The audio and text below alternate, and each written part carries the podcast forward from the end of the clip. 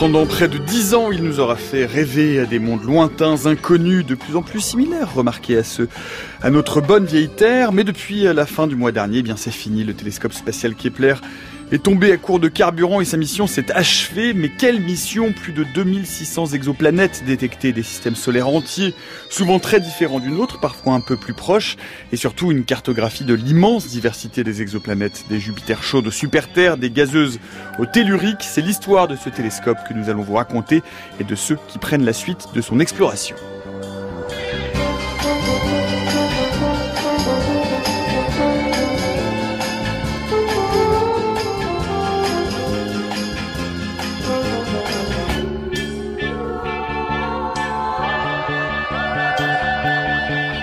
Les planètes changent de lunettes. C'est le problème lointain qui va nous occuper dans l'heure qui vient. Bienvenue dans la méthode scientifique. Et pour euh, évoquer cette aventure d'exploration spatiale et de cette collection d'exoplanètes, nous avons euh, le plaisir de recevoir aujourd'hui Roger Ferlet. Bonjour. Bonjour. Vous êtes directeur de recherche CNRS émérite en astrophysique à l'Institut d'astrophysique de Paris à Sorbonne Université, vice-président de la Société astronomique de France et bonjour Pierre Drossard. Bonjour. Vous êtes directeur de recherche CNRS au laboratoire d'études spatiales et d'instrumentation en astrophysique à l'Observatoire de Paris, à Sorbonne Université, à l'Université Paris Diderot. Vous pouvez suivre cette émission comme chaque jour en direct sur les ondes de France Culture, en différé sur franceculture.fr, en podcast via votre application favorite et surtout en complément comme chaque jour euh, via notre fil Twitter at la méthode FC où nous posterons un certain nombre d'images, d'articles, de liens euh, pour compléter l'écoute de cette émission. Alors, eh bien, le 7 mars 2009, après plus de 25 années de développement, après plus de 600 millions de dollars d'investissement, le télescope Kepler est lancé de la base de Cap Canaveral en Floride à bord d'un lanceur Delta 2, souvenez-vous. 22 seconds.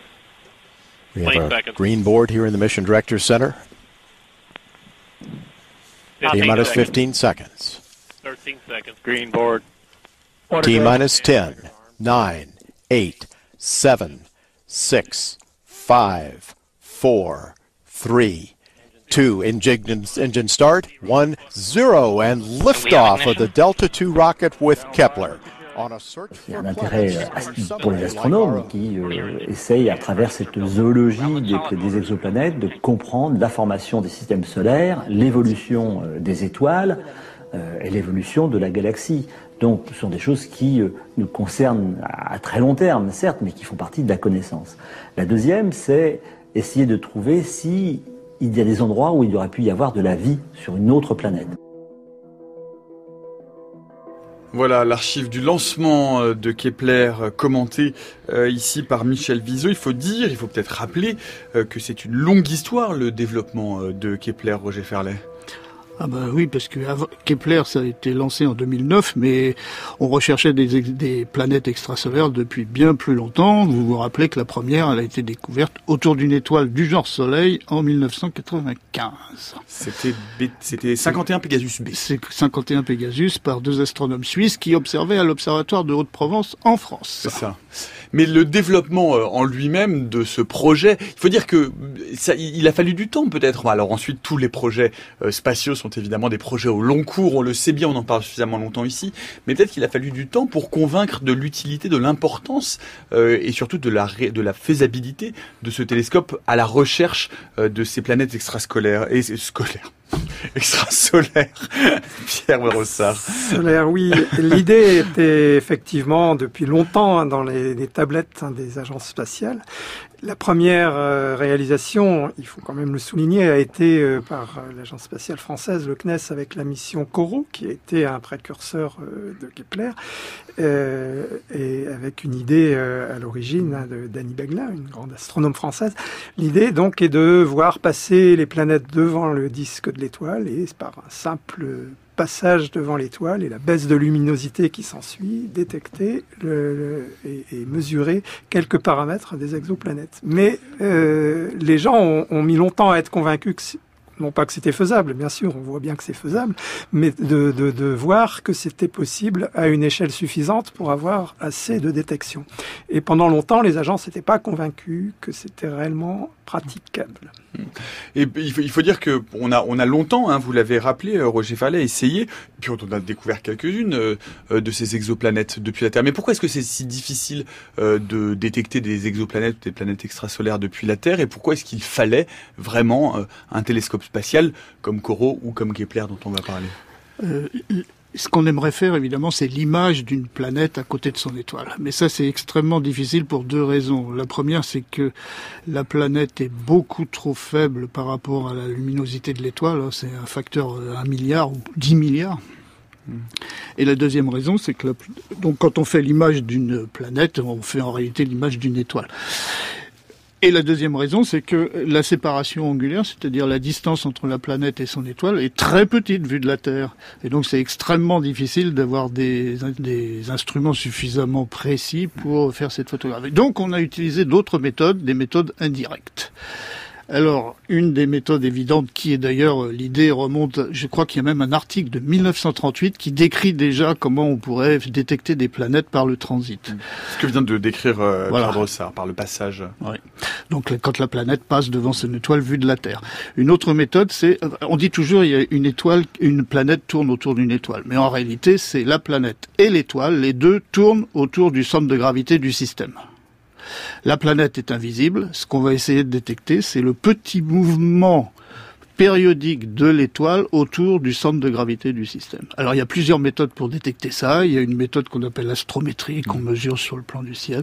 Il y a une autre méthode qui a beaucoup, hum, qui a été très fructueuse, c'est ce qu'on appelle la méthode des vitesses radiales. Donc là, il faut utiliser de la spectroscopie et non pas de la photométrie. On va, on va revenir Bon, sur euh, ces méthodes dans quelques minutes. On va, on va, j'ai- j'aimerais, j'aimerais vous, vous confirmer euh, cette idée selon laquelle pendant longtemps, les, il, il a fallu du temps avant que les agences, euh, qu'elles soient euh, américaines ou européennes, soient convaincues de l'intérêt euh, de ces missions, euh, de ces télescopes qui sont des grosses missions. Hein. Euh, même Oui. si Kepler à l'origine, ça faisait partie du, du, du programme Discovery, qui était plutôt un programme à bas coût, euh, mais euh, qu'il a fallu du temps en tout cas pour convaincre les esprits que on y arriverait, que l'enjeu en valait la chandelle. Bah, Je, pense que depuis 1995, euh, tout le monde est persuadé qu'on va y arriver. Alors évidemment, envoyer des satellites, ça coûte cher, mais l'exemple de Corot, moi, euh, si je, parle sous ton contrôle, hein, l'exemple de Corot, Corot au départ, c'était pas une mission pour détecter des planètes extrasolaires, c'était pour, pour faire de la physique stellaire des étoiles. Mais pour des problèmes financiers et autres, il y a eu une reconfiguration de la mission et une partie de Corot a été dédiée à la détection de transit exoplanétaire parce que Corot était capable de faire de la photométrie à haute précision. Euh, donc bah, ça prouve bien qu'il faut du temps, mais ça se fait.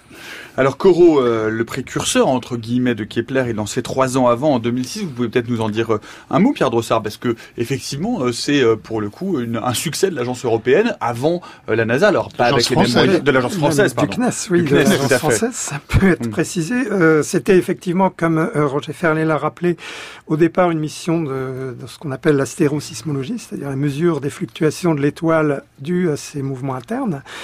Mais il se trouve qu'on est aussi sensible au passage de- des planètes devant le disque, qui modifie également leur luminosité, et par conséquent, euh, il a été euh, euh, prédit que Corot serait capable de détecter des exoplanètes. Et ça a d'ailleurs été certainement un, bonus pour que la mission soit sélectionnée et, lancée. Elle a pris beaucoup de retard.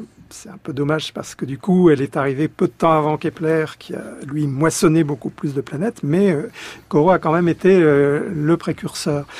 Et il a permis aussi de, parce que la méthode est, très élémentaire. hein. On l'a dit, il suffit de mesurer la différence de luminosité de l'étoile avant le passage et pendant le passage. Mais ces fluctuations sont quand même très faibles. hein. Pour une planète même géante, c'est au mieux euh, un millier euh, de, euh, de différence. Donc il y a, il y a un pour mille de, de fluctuations et c'est vraiment dans les cas les plus favorables. hein. C'est bien souvent un pour dix mille, voire beaucoup moins. Et pour, pour mesurer de manière précise ces, ces choses-là, euh, le faire du sol, c'est compliqué et c'est pour ça qu'il faut aller dans l'espace où on a beaucoup plus de stabilité. Mais quand on dit euh, c'est des missions à bas coût, il faut quand même savoir que le bas coût, c'est euh, 600 millions de dollars ou, Bien ou entendu. 400 millions de dollars euh, au niveau européen. Et donc, ce sont des sommes importantes qui demandent évidemment réflexion, évaluation et, et tout un circuit de décision. Et quand, quand j'évoquais la mission Abakou, c'était le programme de Kepler sur lequel on reviendra peut-être. Un mot tout de même euh, sur Coro, parce que Coro a- a- arrive à des résultats tout à fait euh, satisfaisants. Et c'est un peu, comme vient de le dire, pour reprendre la terminologie de Pierre Drossard, le premier moissonneur de planètes extrasolaires. Oui, Corot a détecté, euh, découvert quelques dizaines, plusieurs dizaines de planètes extrasolaires. Et d'ailleurs, entre parenthèses, euh, les, les statistiques à partir des données de Corot sont pas complètement en accord avec celles de- du satellite Kepler. Mais bon, c'est un autre problème technique, ça. Euh, C'est-à-dire bah, sur les, les statistiques des, des planètes de telle ou telle masse. euh, alors, je sais pas dans quel sens ça va, mais je sais qu'il y a un petit désaccord.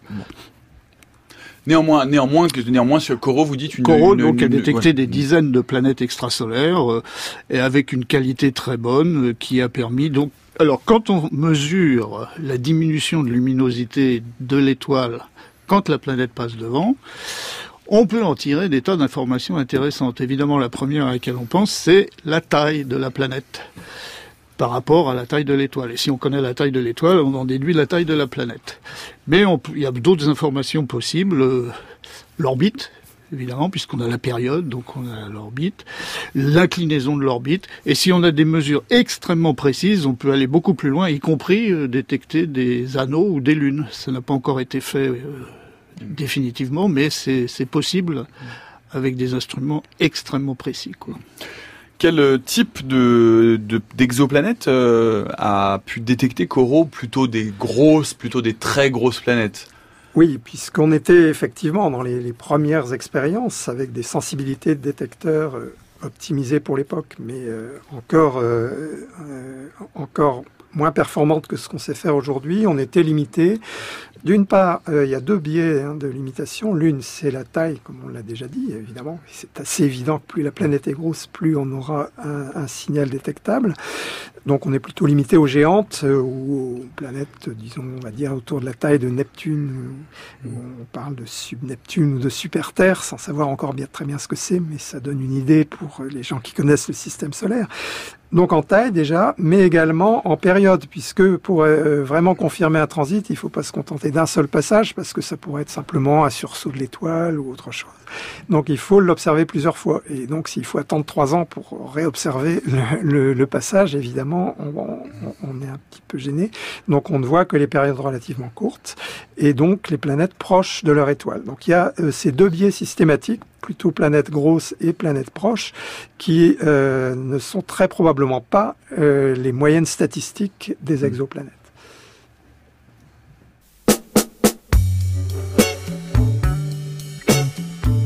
La méthode scientifique, Nicolas Martin. Et à 16h15, nous parlons de la mission Kepler euh, qui s'était achevée il y a euh, quelques semaines de cela. Nous en parlons tout au long de cette heure avec Roger euh, Ferlet et avec Pierre Drossard. Peut-être qu'on peut préciser la mission exacte, Pierre Ferlet, de Kepler au départ. Quel, quel est le cahier des charges, entre guillemets? Que doit observer Kepler? Dans quelle zone de l'espace? Est-ce que vous pouvez nous le rappeler?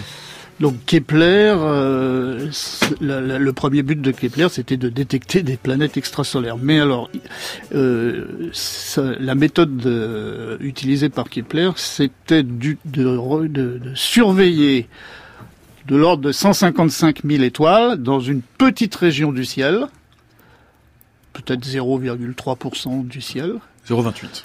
0,28. Donc 156 000 155 000 étoiles, mais de les surveiller pendant longtemps, c'est-à-dire plusieurs années, hein, 3 ou 4 ans.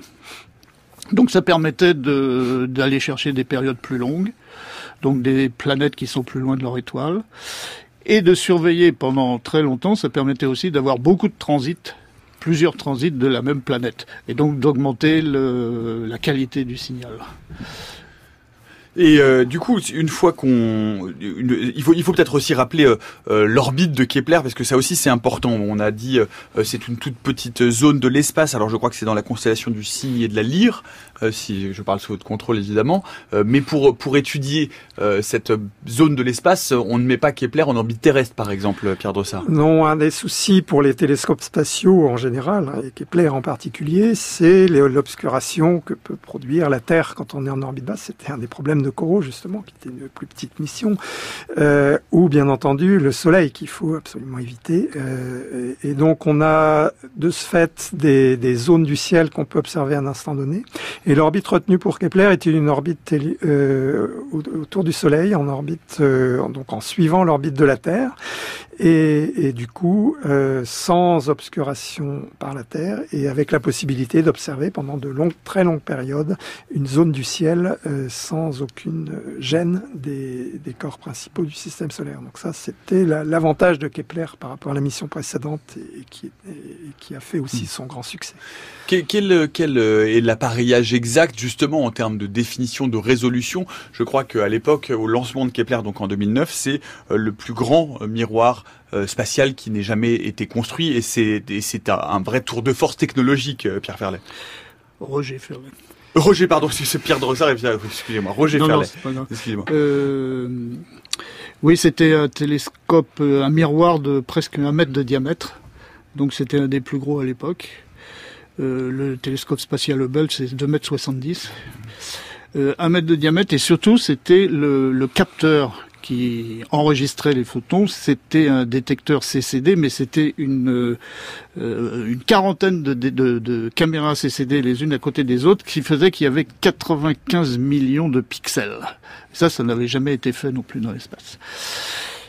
Donc euh, voilà, alors la précision obtenue, je sais pas les chiffres exactement, mais enfin ils étaient capables, le Kepler était capable de détecter une planète de l'ordre de la taille de la Terre sur des étoiles euh, relativement brillantes. Relativement brillantes, c'est pas des, ça veut pas dire des étoiles qu'on voit à l'œil nu, mais c'est pas non plus des étoiles qui sont à l'autre bout de l'univers, quoi. Pour la précision, je ouais. peux préciser, là j'avais les, euh, les chiffres. euh, sur la sensibilité, ils atteignaient euh, in fine à peu près 30 parties par million, ce qui veut dire 30 millionièmes du flux de l'étoile comme fluctuation, après les, les statistiques. Mais ça, euh, ça donne quand même une idée hein, de la précision photométrique, euh, sachant que en photométrie, est même au-delà du pourcent pour un astronome au sol, est déjà pas toujours facile. Donc ça Non, explique qu'il fallait aller dans l'espace Ouais. pour atteindre ces précisions-là. Et, et même comme ça, c'était un vrai challenge euh, d'arriver à ces précisions. Oui, parce que les, les, les, les spécifications au départ n'ont pas vraiment été tenues. Et ils avaient sous-estimé tous les bruits possibles, etc. Mais bon, on ne va pas rentrer dans les détails. mais- Et Une, une question, pourquoi avoir euh, choisi ces, ces deux constellations, le Cygne et la Lyre particulièrement? Est-ce qu'il y a une raison à ça, Pierre Drossard? Alors, il y a, bon, a priori, on, on peut voir euh, dans la galaxie, hein, puis ce sont des étoiles relativement proches, Mm. euh, des, des étoiles à peu près dans toutes les directions. Il fallait éviter les régions du ciel où il y avait des étoiles trop brillantes qui auraient saturé le détecteur. Et, et aussi, donc, ils ont choisi des zones qui soient pas dans le plan de la galaxie où il y a un peu trop de, de luminosité de fond de ciel, euh, qui aurait aussi pu gêner les observations. Mais après, euh, le choix lui-même a une part simplement de. euh, il y avait beaucoup d'autres possibilités. On peut préciser que ce sont deux constellations qui sont dans le même bras de la galaxie que nous, qui sont dans le bras Voilà. d'Orion, donc, Voilà, donc, donc à, c'est- donc à une distance rais- raisonnable. Voilà, un peu au-dessus du disque galactique pour avoir quand même assez d'étoiles, Mm. mais pas en- trop proche non plus du, du disque galactique pour pas. De toute façon, au, plus au- les au- au niveau de la Voie lactée, c'est quand même des étoiles très proches de nous. Mhm. Est-ce que une question tout de même aussi euh, par, par- sur cette méthode des transits que vous avez euh, bien expliqué. Coro est équipé, vous dites, pour pouvoir détecter des planètes de la taille de la Terre, euh, mais là on est Corot, euh, je suis pas de sûr. Corot, Corot, pardon, non, Kepler, décidément, j'ai du mal aujourd'hui un peu avec les noms. Kepler, donc, est équipé, excusez-moi, est équipé pour euh, pour euh, détecter de- des planètes de la taille de la Terre, le- la variation de luminosité. On va vous retrouver un graphique qu'on va mettre hein, sur le sur le fil Twitter de l'émission. On est effectivement de l'ordre de euh, du millionième de variation euh, de la de la de, de la luminosité de l'étoile. C'est euh, c'est une vraie prouesse technique en Ah l'occurrence. bah oui, oui, comme, comme il l'a expliqué tout à l'heure, euh, tu peux le redire. Que... Euh, C'est assez facile à, à comprendre. Hein. C'est le- si on fait le rapport des diamètres de la Terre et du Soleil, on a à peu près un facteur 100, hein, en grosso modo. Et donc, comme on a une surface, c'est un facteur 100 au carré, donc Mm. euh, 10 000, c'est des choses faciles à comprendre. Donc, il faut au moins le 10 millième. Mais comme il faut le détecter avec une certaine précision, il faut au moins trois fois mieux. Donc, c'est pour ça qu'on arrive à euh, quelques dizaines de parties pa- par million pour la précision photométrique nécessaire.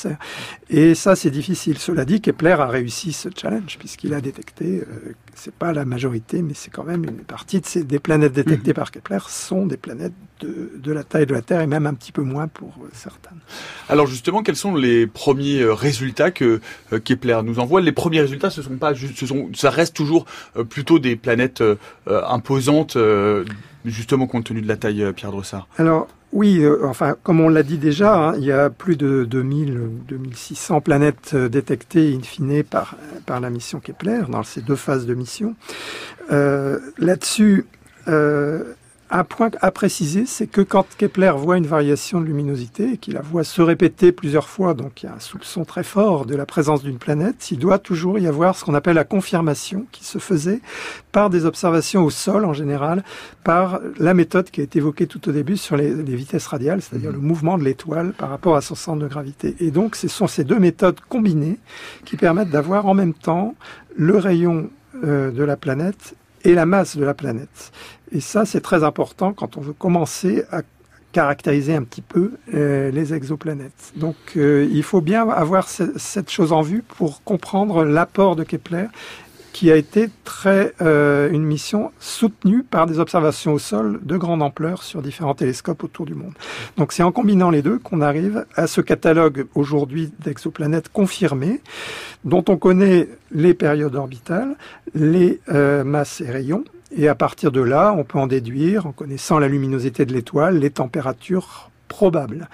Euh, Probable est un mot à ne pas oublier parce qu'effectivement, tout cela est après. Tout ce qu'on induit sur la connaissance de ces exoplanètes, ce sont des inférences à partir de modèles théoriques. Ce ne sont pas des observations directes. Et, et donc, on en est là aujourd'hui parce que c'est très difficile d'étudier les exoplanètes. hein, finalement, on sait encore peu de choses sur ces objets, sauf qu'elles existent, ce qui est déjà beaucoup. C'est pas mal, oui. Roger Verlet. Alors, je voulais juste dire que il- quand on observe un transit et qu'on est sûr qu'on a vu un transit, c'est-à-dire qu'il se répète périodiquement, on n'est quand même pas sûr que c'est dû à une planète. Il y a ce qu'on appelle les faux positifs. Il y a plein de choses qui pourraient mimer un transit qui n'est pas dû à une planète. C'est pour ça qu'il faut utiliser l'autre méthode. Pour être sûr d'avoir vu une planète, faut mesurer la masse. Et la masse, ça se mesure avec la méthode des vitesses radiales, qui est beaucoup plus difficile à mettre en œuvre s'il faut beaucoup de photons, et ça se fait au sol. Il y a plusieurs télescopes qui sont dédiés à ça. Mais effectivement, une fois qu'on a la masse et la taille, on peut en déduire immédiatement la densité. Et ça, ça donne des informations sur la planète, son intérieur, etc. C'était la question euh, suivante. Comment est-ce qu'on peut justement discriminer aujourd'hui et grâce à quels moyens peut-on discriminer le fait qu'il s'agisse d'une planète ou gazeuse ou tellurique? Est-ce que la taille est suffisante ou est-ce que précisément il faut compléter euh, cette taille? Vous en avez répondu partiellement, Roger Fermé. Je vous laisser compléter encore un petit peu euh, ces informations. Bah, donc, euh, euh, si c'est une géante gazeuse comme Jupiter, par exemple, eh bien sa densité c'est inférieur à 1, ça flotte sur l'eau. Et donc, si on est capable de mesurer la densité, ben, on peut savoir si c'est gazeux, si c'est solide. Alors, euh, on peut pas aller beaucoup plus loin. Euh, Après, on peut utiliser des modèles théoriques pour aller plus loin, mais observationnellement, ça s'arrête là. Euh, alors, si on a des mesures très précises de transit, on peut aussi déduire la présence d'une atmosphère possible. On peut pas dire ce qu'il y a dedans, mais on peut déduire sa présence. Euh, on, parle. Qu'est-ce, que Kepler a découvert en fait au début? Parce que euh, quand on a commencé à observer les premières exoplanètes, il y avait quand même un, doute qui subsistait de savoir si notre système solaire à nous, celui qu'on connaît, celui que on a observé, euh, était un système solaire finalement relativement répandu ou si c'était un système solaire relativement atypique. Et je crois que les premières observations laissent à penser qu'on est plutôt nous ici dans un système solaire atypique par rapport à ce que euh, revient des, des observations de Corot dans un premier temps puis de Kepler dans un deuxième. Alors, oui, on parle essentiellement ici hein, de Corot-Kepler, euh, mais il y a, euh, comme Roger Ferlet l'a rappelé, des observations au sol, des observations euh, d'autres aussi euh, télescopes et d'autres techniques, mais on peut pas non plus tout détailler en une heure. Mais disons qu'il y a tout un corpus aujourd'hui d'observation, difficile à chaque fois, il faut le rappeler. C'est pour ça qu'on avance lentement, mais qui, qui permettent de progresser. Et donc, euh, et des modèles également, hein, qui permettent aussi de, savoir un peu l'étendue du possible. Hein. On peut pas attendre des planètes non plus dans n'importe quelle gamme de masse, de densité, etc. Donc, les, les modèles sont également importants là-dedans. Alors, ce qu'a permis Kepler, donc c'est déjà le, le nombre de planètes, puisque du coup, euh, alors, euh, bien entendu, on peut observer les planètes en, en transit, c'est l'évidence même, mais rappelons-le, que quand le plan de l'orbite de la planète est proche euh, de, euh, de la ligne de visée entre la Terre et, l'étoile, ce qui limite, mais disons ce biais statistique, c'est très facile de le corriger parce qu'il n'y a aucune raison que les plans orbitaux soient plus ou moins alignés. Donc, du coup, c'est une simple proportion qui permet de dire qu'on observe un peu, un peu moins de 5%, 5%. Des, des Mhm. transits. Après, il suffit donc de multiplier par 20 et on a le nombre de planètes. Et du coup, on trouve que pratiquement, euh, il y a pratiquement une, euh, autant de planètes que d'étoiles. Autrement dit, il y a, euh, pour chaque étoile, il y a une très forte probabilité que les, les, les étoiles aient des systèmes planétaires. Ça, ça, on le doit quand même à Kepler qui a découvert la majorité des. Il, a- il a confirmé ça. Roger. Il a confirmé ça parce qu'il y a une autre méthode qui s'appelle la méthode des lentilles gravitationnelles Mhm. et je me souviens d'un article avant, les, avant ces statistiques de Kepler qui prédisait qu'il y avait pratiquement une les statistiques d'observation de cette il y avait pratiquement toutes les étoiles ont pratiquement une planète, au moins une planète. Pierre Drossard.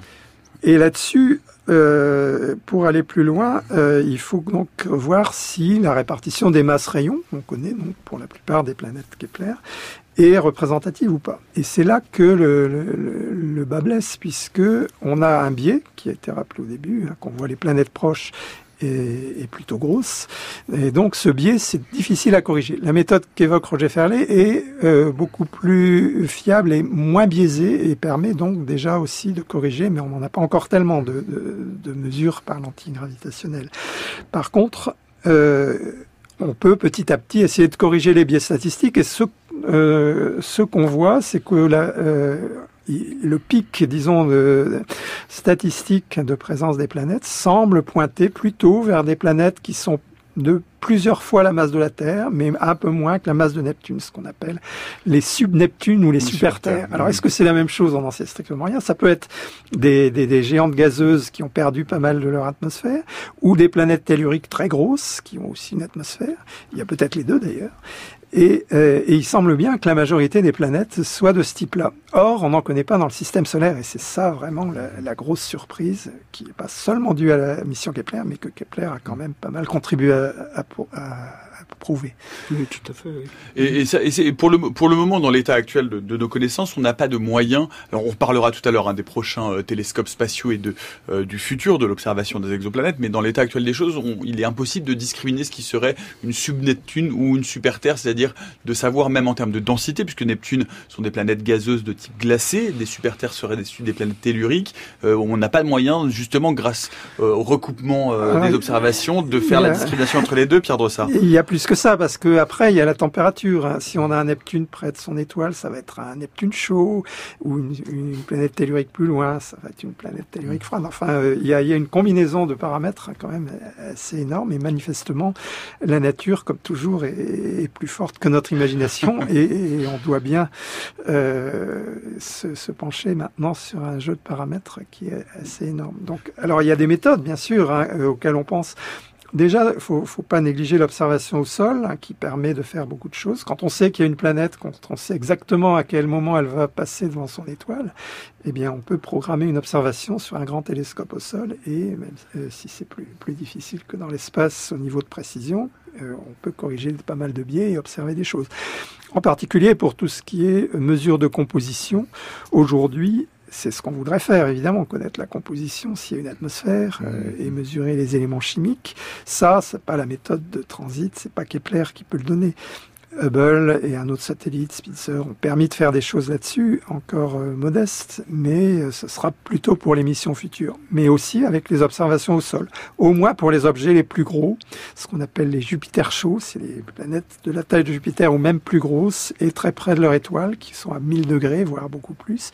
Celles-là, c'est relativement facile à observer J'exagère un peu, c'est toujours difficile, mais quand même, on y arrive. Et, et on peut avoir de l'information sur la composition. Donc là, il y a des avancées, mais ce sont des objets très particuliers. On n'a pas la, la moyenne des planètes. Enfin, c'est quand, quand même intéressant de rappeler qu'on est capable de détecter l'atmosphère de planètes extrasolaires. C'est quand même euh, pas mal. Et dans certains cas très peu nombreux, hein, quelques cas, on a réussi à détecter sa composition. Et donc, on, a même détecté de l'eau gazeuse, hein, pas, pas, pas liquide. Mais donc, du, du Par gaz spectrographie carbonique, Par spectrographie, à partir du sol, mais surtout à partir de Hubble Space Telescope. Et si on va dans l'infrarouge, à ce moment-là, on peut même détecter des molécules. Et on a détecté donc l'eau, comme j'ai dit. euh, Le, euh, le méthane, c'est en discussion, je crois. euh, le gaz carbonique, l'oxyde de carbone, enfin plusieurs molécules. Quoi. Donc on progresse petit à petit, lentement mais sûrement.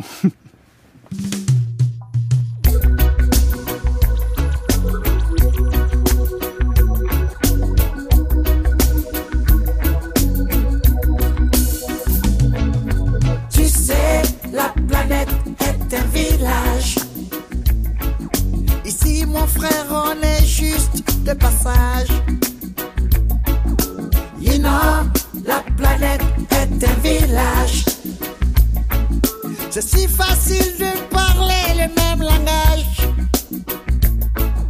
Pourquoi chercher des poux dans la tête des papous? Pourquoi chercher des noises aux frontières chinoises? Pourquoi croiser le fer tout autour de la terre? Souvent par trop d'orgueil, l'homme se trompe de partage.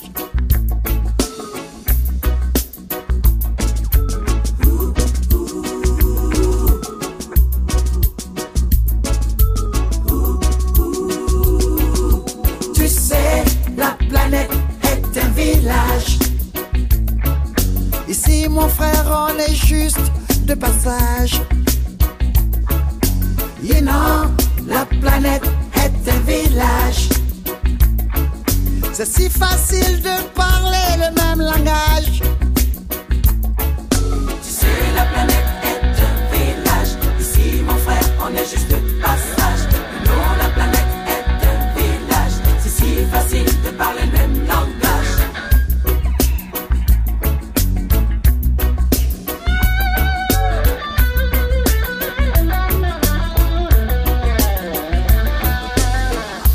Régler ses comptes en sortant les fusils Il n'y a pas de honte à changer d'avis. Peu importe la différence de couleur, de culture.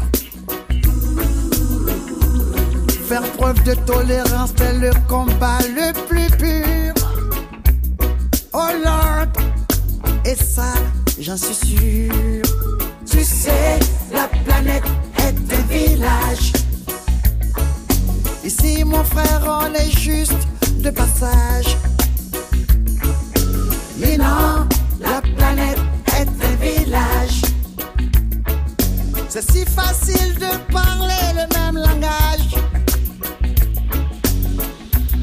La planète d'Alpha Blondie à 16h30 sur France Culture, puisque nous parlons pas tellement de notre planète, mais des planètes et surtout des planètes qui nous sont très différentes, celles qui ont été détectées par le télescope spatial Kepler, Euh, Kepler qui a été euh, interrompu dont la mission s'est arrêtée faute euh, d'ergol de carburant à la fin du mois d'octobre après quasiment dix ans de mission d'exploration et d'observation spatiale. Nous en parlons avec Roger Ferlet, qui est directeur de recherche CNRS émérite en astrophysique à l'Institut d'astrophysique de Paris et Sorbonne Université, vice-président de la Société astronomique de France, et avec Pierre Drossard, euh, qui est directeur de recherche CNRS au laboratoire d'études spatiales et d'instrumentation en astrophysique à l'Observatoire de Paris, Sorbonne Université et l'Université euh, Paris Diderot. Alors on a beaucoup parlé hein, dans cette euh, première partie d'émission de la méthode d'observation de Kepler, qui est la méthode dite des transits, qui observe la baisse de luminosité lorsqu'une planète passe devant son étoile et qui a donné de très bons euh, résultats. Bonjour Céline Lausanne. Bonjour Nicolas, bonjour à tous. Et vous avez rencontré un astrophysicien qui a travaillé sur les données de Kepler, qui travaille d'ailleurs sur les données de ses successeurs et sur d'autres modes de détection. Oui, Guillaume Hébrard euh, travaille à l'Institut d'astrophysique de Paris et il a beaucoup utilisé la méthode des vitesses radiales à partir d'observations au sol. Il s'agit d'une méthode spectroscopique utilisée pour euh, mesurer les vitesses relatives des corps en mouvement. On mesure l'effet Doppler-Fizeau dans le spectre de l'étoile autour de laquelle tourne l'exoplanète associée. Cette méthode permet d'avoir beaucoup d'informations sur la physico-chimie de la planète, notamment sur son atmosphère. Euh, Guillaume Hébrard m'a montré le cas d'une exoplanète dont on a pu étudier la composition chimique avec les proportions en détail.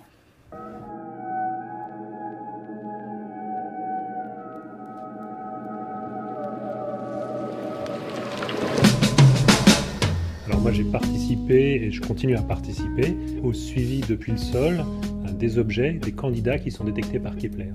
Et donc euh, moi je le fais avec mes collègues par une méthode qui s'appelle la méthode des vitesses radiales.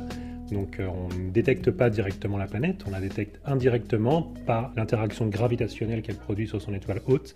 Et ça, ça permet de mesurer plein de choses, et notamment la masse de la planète. Alors que Kepler, lui, c'est également une méthode indirecte. Lui, c'est quand la planète passe devant l'étoile. Et là, ça permet de détecter et de mesurer plein de choses également. Là, vous parlez de la méthode des transits qui consiste à mesurer le flux lumineux qui nous parvient suite à une éclipse ou une occultation de cette planète par son étoile. Mhm. Quels sont pour vous les avantages de cette méthode de transit? Pour les planètes extrasolaires, les transits, ils sont assez rares. Il y a plein de systèmes exoplanétaires qui ne sont pas vus en transit. Et donc, par cette méthode, ils sont totalement euh, inabordables, on ne peut pas les étudier. Mais il y en a quand même un certain nombre qui sont en transit, et donc ceux qui sont en transit, là, c'est extrêmement puissant. Parce que, donc, d'une part, on peut mesurer la taille de la planète, on mesure la période orbitale et de manière extrêmement précise, c'est-à-dire à chaque fois qu'on voit la lumière de l'étoile qui diminue un petit peu, eh ben, on peut calculer en faisant du chronométrage très précis, on peut mesurer la période, on peut mesurer la taille. Si en plus on a mesuré la masse avec une autre méthode, on peut remonter la densité. Dans le cas des transits, on peut également mesurer plein de choses. Quand la planète passe devant son étoile, on peut faire de la spectroscopie au moment où la lumière de l'étoile est absorbée, traverse l'atmosphère de la planète, juste au moment du transit. Et avec ça, on peut étudier la composition chimique de l'atmosphère de la planète, les propriétés physiques dans cette atmosphère, la température, la pression, ce genre de choses. Et avec cette méthode-là, on peut même mesurer la masse ou estimer la masse des planètes, parce que l'avance du transit, le recul ou l'avance du chronométrage va dépendre là de la masse de la planète, alors que généralement les transits permettent uniquement de mesurer le rayon. Là, quand on a des variations de chronométrage, donc on a un système multiplanétaire avec au moins deux planètes, on peut même évaluer la masse. Mais ce genre de mesure assez fine, finalement, ce sera pas tellement possible avec TESS parce que lui, il va, va pas pointer dans le même endroit ou alors il va alterner tous les 27 jours, il me semble. Exactement, oui. Et donc, est-ce que ça va, on va échapper à certaines découvertes? En effet, pour les variations de chronométrage et pour les très longues périodes, euh, TESS en détectera beaucoup moins parce qu'en effet, il observe sur des périodes plus courtes un champ donné du ciel. Il y a quand même certaines régions du ciel pour lesquelles il va observer pendant de plus longues durées. Parce qu'en fait, les champs se recoupent et donc il y a certaines régions où il va observer pendant de plus longues durées. Donc il pourra détecter des planètes à longue période et il pourra également détecter dans certains cas des variations de chronométrage. Je pense. Est-ce qu'on pourrait regarder à quoi ressemble euh, un spectre d'éclipse ou d'occultation d'exoplanètes? Alors, je vous montre un résultat un petit peu vieux parce qu'il a plus d'une dizaine d'années, mais il est intéressant parce que c'était euh, l'une des premières détections d'atmosphère d'une exoplanète. Alors, je ne me souviens plus de la distance exactement, mais quelques dizaines d'années-lumière, elle est assez proche. C'est une des étoiles les plus brillantes connues actuellement qui possède une planète en transit. Alors là, ce que l'on voit, donc ça, c'est un spectre qui a été obtenu au milieu des années 2000. Et donc, on avait observé la première planète détectée en transit, un Jupiter chaud qui s'appelait, qui s'appelle toujours HD 209 458b. Donc c'est un Jupiter chaud, une planète grosse et massive comme Jupiter, mais qui tourne en quelques jours euh, autour de, de son étoile haute. Donc tous les quelques jours, on a un transit de cette planète. Et donc quand on a eu ça, ici dans notre équipe à l'Institut d'astrophysique de Paris, notamment avec mes collègues Alfred Vidal-Madjar et Le Cavalier des Étangs, nous, on est spécialiste de spectroscopie. On surtout, on étudiait beaucoup la spectroscopie dans le milieu interstellaire. C'est-à-dire, on a une étoile et on étudie le milieu interstellaire, les nuages de gaz, de poussière aussi, mais de gaz en l'occurrence. On utilise la lumière de l'étoile, elle traverse ce gaz, et en étudiant cette lumière, quand elle traverse le gaz, ça permet d'étudier le gaz lui-même. Et là, c'est un petit peu la même configuration, on va dire, au moment où la planète passe devant son étoile, la lumière de l'étoile traverse l'atmosphère de la planète, et donc on peut étudier l'atmosphère de cette planète. Et donc là, à cette époque-là, on avait observé avec le télescope spatial Hubble, dans l'ultraviolet, l'arrêt Lyman alpha qui est caractéristique de l'hydrogène. Donc pour étudier l'hydrogène, pour essayer de détecter l'hydrogène dans cette planète extrasolaire. Donc Lyman alpha, c'est une transition qui est caractéristique de, de l'hydrogène. et qui est dans le domaine ultraviolet. Et donc on a observé l'hydrogène pendant quelques transits. Donc là, ce que l'on voit sur ce graphique, c'est un peu complexe, mais on voit une émission ici. Alors, c'est le flux en fonction de la longueur d'onde, donc un spectre. Et donc, on voit une émission ici à l'arrêt de Lyman alpha. Ça, c'est l'émission due à l'étoile. Cette étoile émet à Lyman alpha. On voit que sa longueur d'onde, 1215 angstrom. Donc, on voit une grande émission de l'étoile. Au milieu, on voit un trou, une, absorption. Ça, c'est l'absorption du milieu interstellaire. Je vous ai dit, on était spécialiste, on l'est toujours, du milieu interstellaire. Et donc là, on voit l'absorption du milieu interstellaire. Il y a l'hydrogène dans le milieu interstellaire. Jusque-là, pas de scoop. Tout ça, on le savait déjà, c'était très étudié. Par contre, ce que l'on voit, on voit une courbe verte et une courbe rouge qui sont superposées. La courbe verte, c'est l'observation de l'étoile avant le transit de la planète. Et la courbe rouge, c'est l'observation de l'étoile pendant le transit de la planète. Je pense que vous le voyez bien. Il y a un écart Exactement. On voit que c'est plus bas en rouge, c'est plus bas pendant le transit. Donc ça veut dire qu'il y a eu de l'absorption pendant le transit. S'il y a de l'absorption pendant le transit, bah, le plus logique pour interpréter ça, c'est que c'est l'atmosphère de la planète qui a absorbé de la lumière. Et elle a absorbé, alors on ne voit pas à côté, hein, dans, dans, les ailes, il n'y a pas d'absorption, c'est au cœur de l'arrêt. Donc ça veut dire que c'est l'hydrogène qui a été absorbé lorsque la planète est passée devant. Donc ça veut dire qu'il y a de l'hydrogène dans cette planète extrasolaire observer l'hydrogène dans une planète extrasolaire, là c'est une première, ça n'avait jamais été fait avant. Alors actuellement, vous êtes passé sur euh, l'exploitation des données de TESS ou vous restez sur les observations au sol Alors en fait, TESS a commencé par l'hémisphère sud, donc je suis impliqué dans certains programmes sur l'hémisphère sud, mais je suis plus impliqué sur des programmes avec des observatoires dans l'hémisphère nord, notamment l'observatoire de Provence, qui pourra observer les premiers candidats TESS quand ils arriveront dans le nord, mais ceci dit, d'ici quelques semaines, il devrait y en avoir quelques-uns qui sont juste à la limite, donc on va voir, on attend avec impatience ces premiers euh, candidats TESS dans le ciel du nord. Voilà le reportage du jour sur, entre autres, les analyses des résultats et des observations de Kepler, mais de thèses dont on va parler également dans quelques minutes. Une réaction peut-être l'un et l'autre à ce que vous venez d'entendre, Pierre Drossard eh bien, oui, euh, ça a été très bien dit euh, euh, dans, dans, ce reportage. C'est la spectroscopie dont on attend beaucoup dans les prochaines années pour mieux comprendre la, la, structure et la caractérisation des, des, exoplanètes. Il y aura différentes techniques, hein, celle qui est évoquée, euh, et également des, des, techniques qui seront mises en œuvre dans le James Webb Space Telescope, le prochain grand télescope spatial, et la de Hubble, on attend, successeur de Hubble, repoussé encore un peu récemment. Bon, faudra être patient encore quelques années, mmh. mais ça commence à se rapprocher, et la mission de l'ESA qui s'appelle Ariel, qui va être justement dédiée à la spectroscopie des exoplanètes. Donc, euh, on n'est qu'au début de ces caractérisations spectrales d'exoplanètes, et on, on connaîtra d'ici une dizaine d'années beaucoup mieux leur composition. Roger Verlet. Euh, sur la spectroscopie, évidemment, c'était très difficile et donc euh, il fallait aller dans l'espace puisque les raies les plus importantes de l'hydrogène en particulier. On l'avait choisi l'hydrogène parce que c'est le plus abondant. Il fallait aller dans l'espace pour avoir l'arrêt Lyman alpha. Et une fois qu'on a détecté cette, c'était pas la première détection d'une atmosphère d'une planète extrasolaire parce que avant, du sol, avait été détecté le sodium. Extrêmement difficile à faire, mais il y avait eu une détection.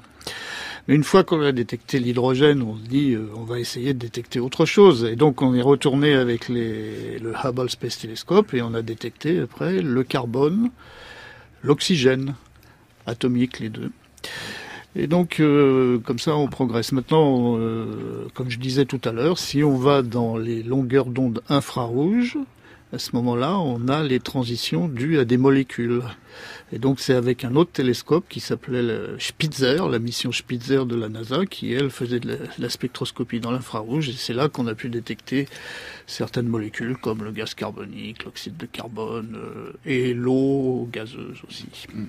Alors j'aimerais qu'on reste encore quelques instants euh, sur, euh, sur, Kepler avant de, de, prendre le relais. On a posté là sur le fil Twitter de l'émission de la méthode FC un, petit graphique qui est assez assez parlant et assez intéressant, graphique sur lequel on voit le, le, le, nombre de, d'exoplanètes découvertes en fonction de, leur taille et de leur période orbitale, et celles qui ont été faites en jaune par Kepler et celles qui ont été faites, je vous, je vous les montre, voilà, avant et après. On voit distinctement hein, que avant on détectait des très très grosses et des géantes, des planètes géantes, c'est-à-dire dix fois la taille, le rayon terrestre plutôt des grosses Jupiter, et que Kepler au contraire a vraiment exploré des planètes qui sont entre euh, la Terre et Neptune, voire plus petites euh, que la Terre. Et c'est intéressant parce que ces planètes, c'est forcément des planètes collées à leur Soleil avec des rotations, euh, des périodes orbitales très très rapides. Hein, on, voit la, plupart entre 1 et 100 jours, donc qui sont des planètes brûlées en fait, des planètes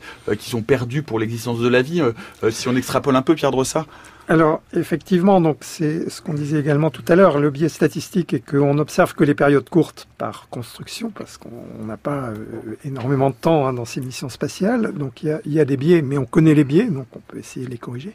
Ce qui fait que ce diagramme n'est pas la représentation statistique de la moyenne des exoplanètes, mais donne déjà quand même une idée du nombre euh, et, et, des tendances hein, des, euh, de, de, la répartition en histogramme des masses euh, des, des, différentes planètes. Et c'est ce qu'on a dit tout à l'heure, que les, les masses aujourd'hui un pic, non pas vers des très grosses planètes, euh, non pas non plus vers les plus petites, mais là c'est contestable parce que justement on les détecte pas bien, mais en tout cas euh, il y en a plus vers les tailles intermédiaires euh, entre Neptune et la Terre, et ces planètes-là on les connaît quasiment pas aujourd'hui.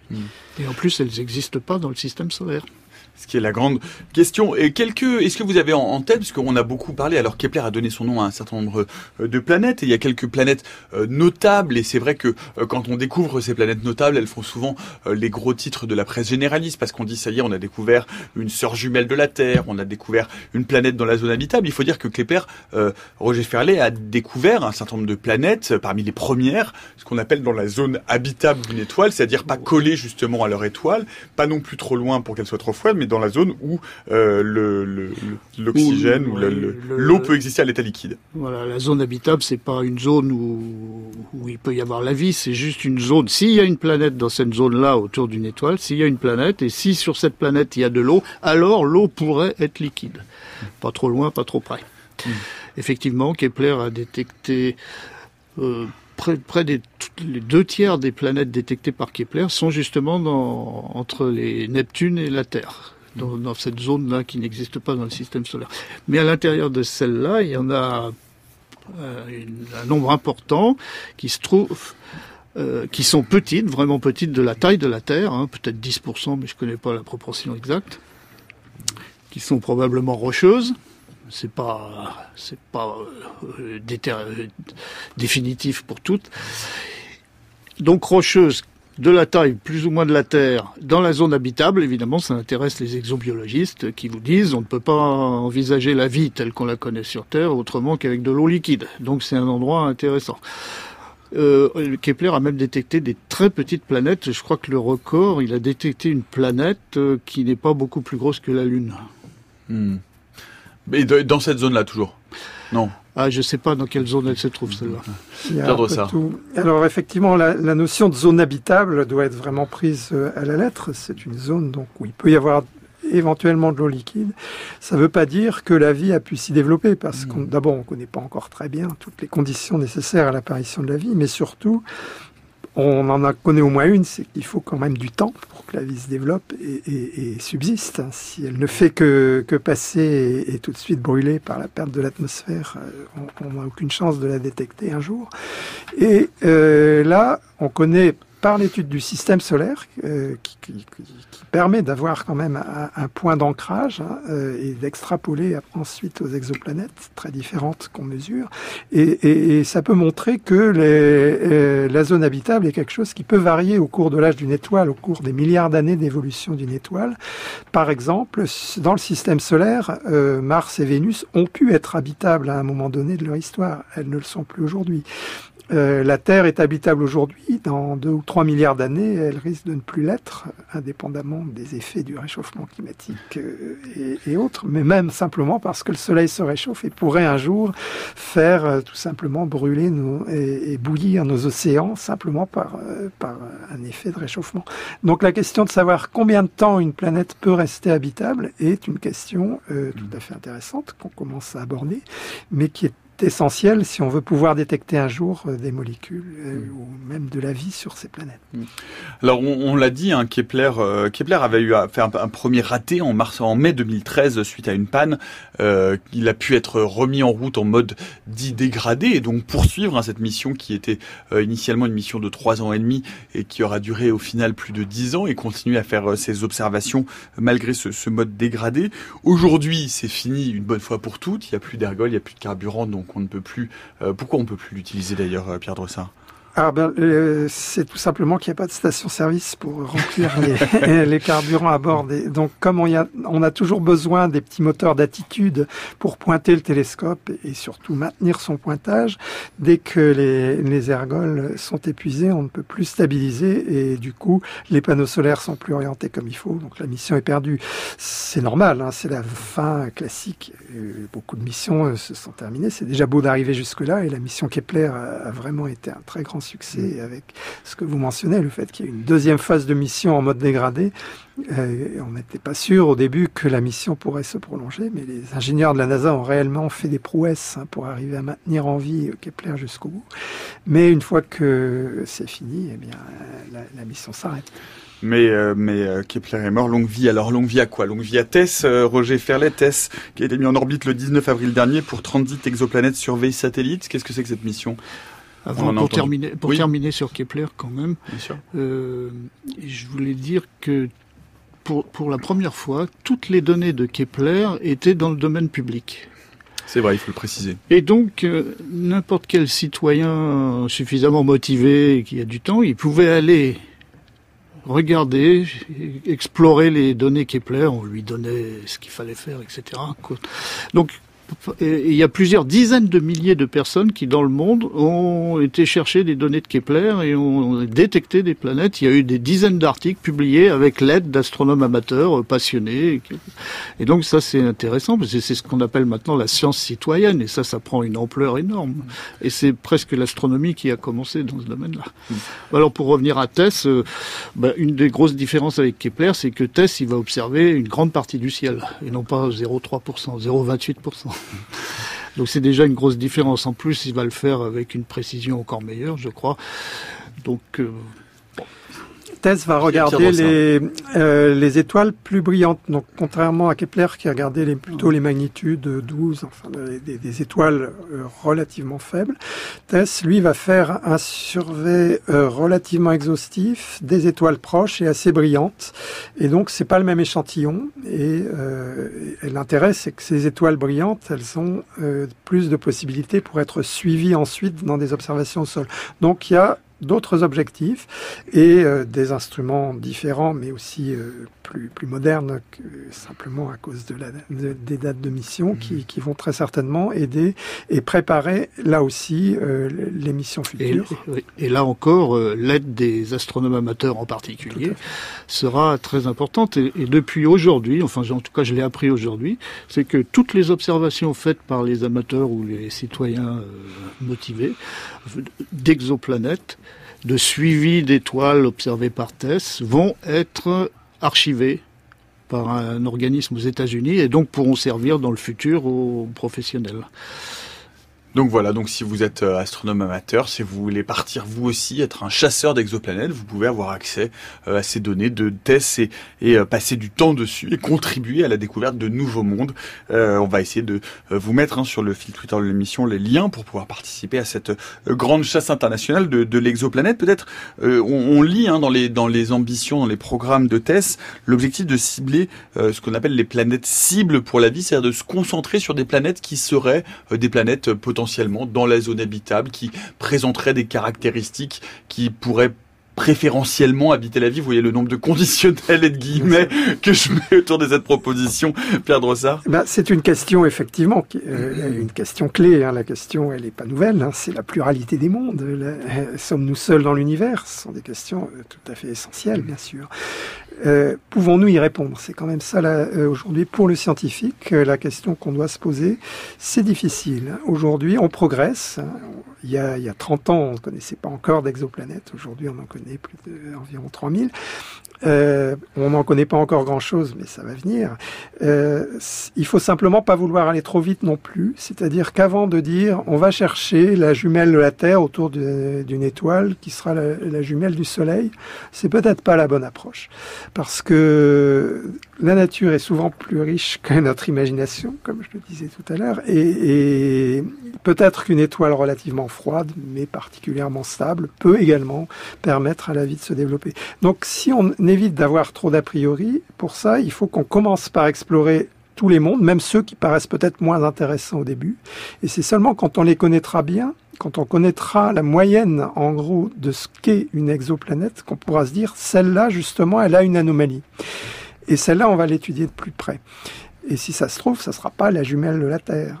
Et c'est peut-être celle-là qui, un jour, permettra d'avancer sur la, la, question de l'exobiologie. Mais en tout cas, euh, il faut garder l'esprit ouvert. Et là-dessus, il y a différentes missions euh, en cours. Euh, donc, aux États-Unis avec le James Webb Space Telescope, qui permettra très certainement d'étudier des exoplanètes de différents types.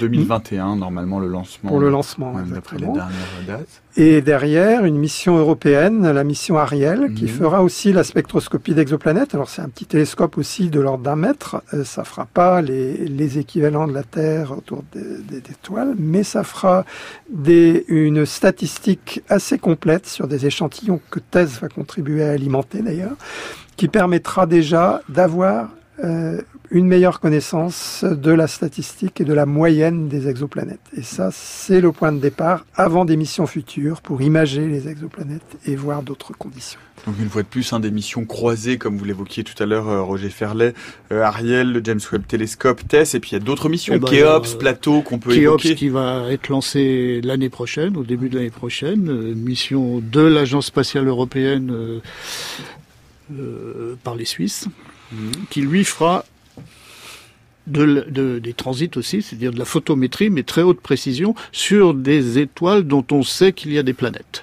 Sur des étoiles brillantes dont on sait qu'il y a des planètes, et donc pour le faire encore plus précisément, avoir plus d'informations et, et les observer après autrement. Et puis il y aura la grande mission de l'Agence spatiale européenne, là, à l'horizon 2024 ou plus, un plateau. Mhm. A- alors là, ça sera des, des millions de courbes de lumière à étudier. Pour Planetary Transits and Oscillation of Stars, c'est-à-dire Voilà, le oui, transit planétaire aussi- et l'oscillation des étoiles.